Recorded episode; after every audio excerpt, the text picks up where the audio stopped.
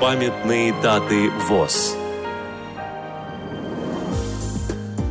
16 августа. 95 лет со дня рождения Игоря Михайловича Степанова, доктора юридических наук, профессора, заслуженного деятеля науки Российской Федерации, заслуженного работника юстиции.